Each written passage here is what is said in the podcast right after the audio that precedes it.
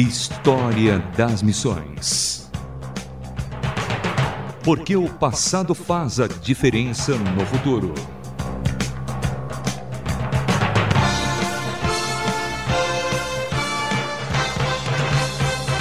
Olá, sou Samuel Matos e no História das Missões de hoje falaremos sobre William Perkins. Conheceremos hoje no História das Missões William Perkins, um influente ministro e teólogo inglês e um dos principais líderes do movimento puritano na Igreja da Inglaterra durante o período elisabetano.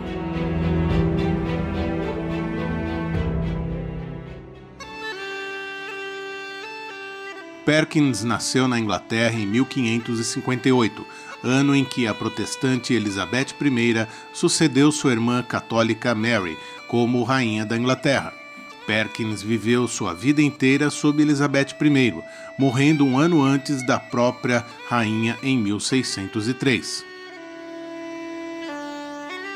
Por volta de 1584, enquanto estudante, Perkins experimentou uma verdadeira conversão que provavelmente começou quando ouviu uma mulher na rua repreendendo seu filho travesso, fazendo alusão àquele homem. Veja o Perkins bêbado. Esse incidente humilhou tanto a Perkins que ele abandonou seus caminhos perversos, passando pela experiência do novo nascimento. Ele abandonou o estudo da matemática e seu fascínio pela magia negra e pelo ocultismo e adotou a teologia. História das Missões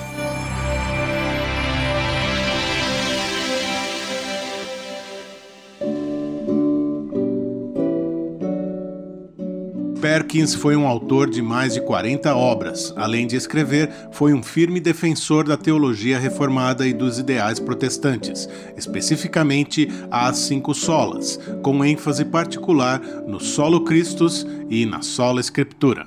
Cinco solas são frases latinas que definem princípios fundamentais da reforma protestante. São elas: sola fide, somente a fé, sola Escritura, somente a Escritura Solo Christus, somente Cristo. Sola gratia, somente a graça. Solo Deo glória, glória somente a Deus. Esses cinco pontos entendia que eram como as pedras gêmeas do que Perkins concebia como a pregação bíblica. Embora não tenha aceitado inteiramente as práticas eclesiásticas da Igreja da Inglaterra, Perkins obedeceu muitas das políticas e procedimentos impostos pelo Acordo Isabelino. Ele permaneceu, no entanto, solidário com os puritanos, não conformistas e até enfrentou ações disciplinares por seu apoio ao movimento.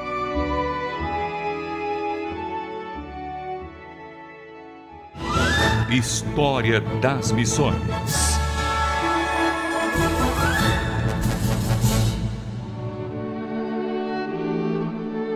O relacionamento de Perkins com Elizabeth era ambíguo.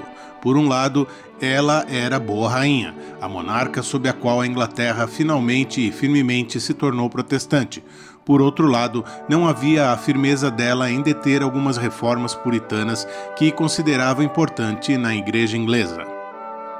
Assim, Perkins iniciou sua associação ao longo da vida com a ala moderada puritana da Igreja da Inglaterra que mantinha opiniões semelhantes à dos teólogos calvinistas do restante da Europa. Os prisioneiros da prisão de Cambridge estavam entre os primeiros a se beneficiar de sua poderosa pregação. Em uma ocasião, William Perkins conversava com um jovem que seria executado por seus crimes e que temia que logo estivesse no inferno. Perkins convenceu o homem de que, através de Cristo, Deus poderia perdoar os seus pecados e o jovem, anteriormente perturbado, após esse encontro, enfrentou sua execução com compostura viril e serenidade, demonstrando a certeza de seu destino celeste. História das Missões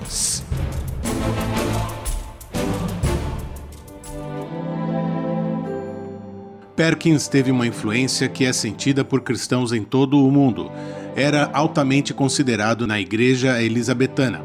Foi também influente no desenvolvimento teológico e puritano de John Edwards.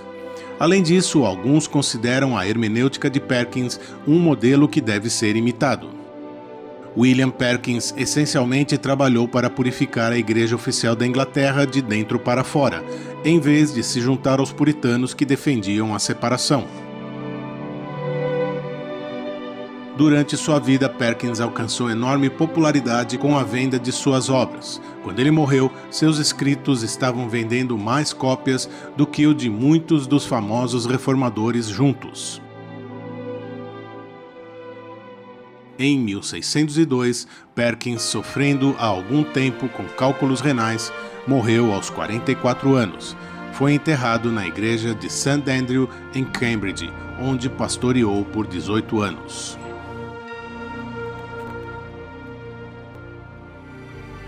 No livro A Arte de Profetizar, significando a importância do ministério da pregação que sai dos púlpitos, Perkins influenciaria a liderança eclesiástica e a sociedade inglesa por décadas. Quase 100 homens de Cambridge que cresceram à sombra de Perkins lideraram as primeiras migrações de cristãos para as colônias na América do Norte profundamente comprometido com o despertar e a transformação de cristãos professos, reconheceu a importância central da piedade cristã e o significado estratégico dado por Deus do poder dos púlpitos na Inglaterra. Com essa visão, ele trabalhou para proclamar o Evangelho. William Perkins afirmou que a pregação é o principal dever de um ministro, porque a pregação é o chamariz da alma, pela qual a mente dos homens é abrandada e transportada de uma vida ímpia para a fé e para o arrependimento.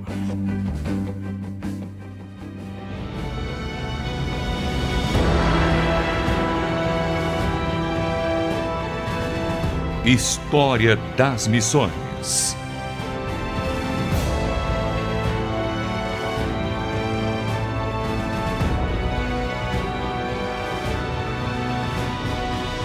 Conhecemos hoje a vida e obra de William Perkins. O História das Missões vai ficando por aqui.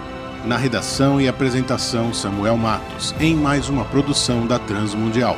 Nosso e-mail rtm@transmundial.org.br. Até o próximo História das Missões. Mais uma produção Transmundial.